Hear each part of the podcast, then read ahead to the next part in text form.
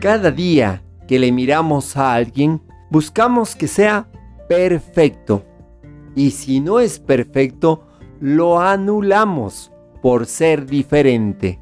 Como por ejemplo, anulamos a la mujer por ser distinta al hombre y no perfecta conforme los estándares de masculinidad que ha creado la sociedad. Y viceversa, anulamos al hombre por no ser perfecto conforme las estimaciones de feminidad. Frente a esta realidad, ¿será posible una mediación?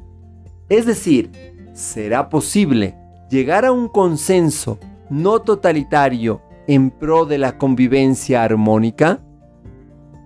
Te acompaña Mario Tapia Hernández y nuestras familias.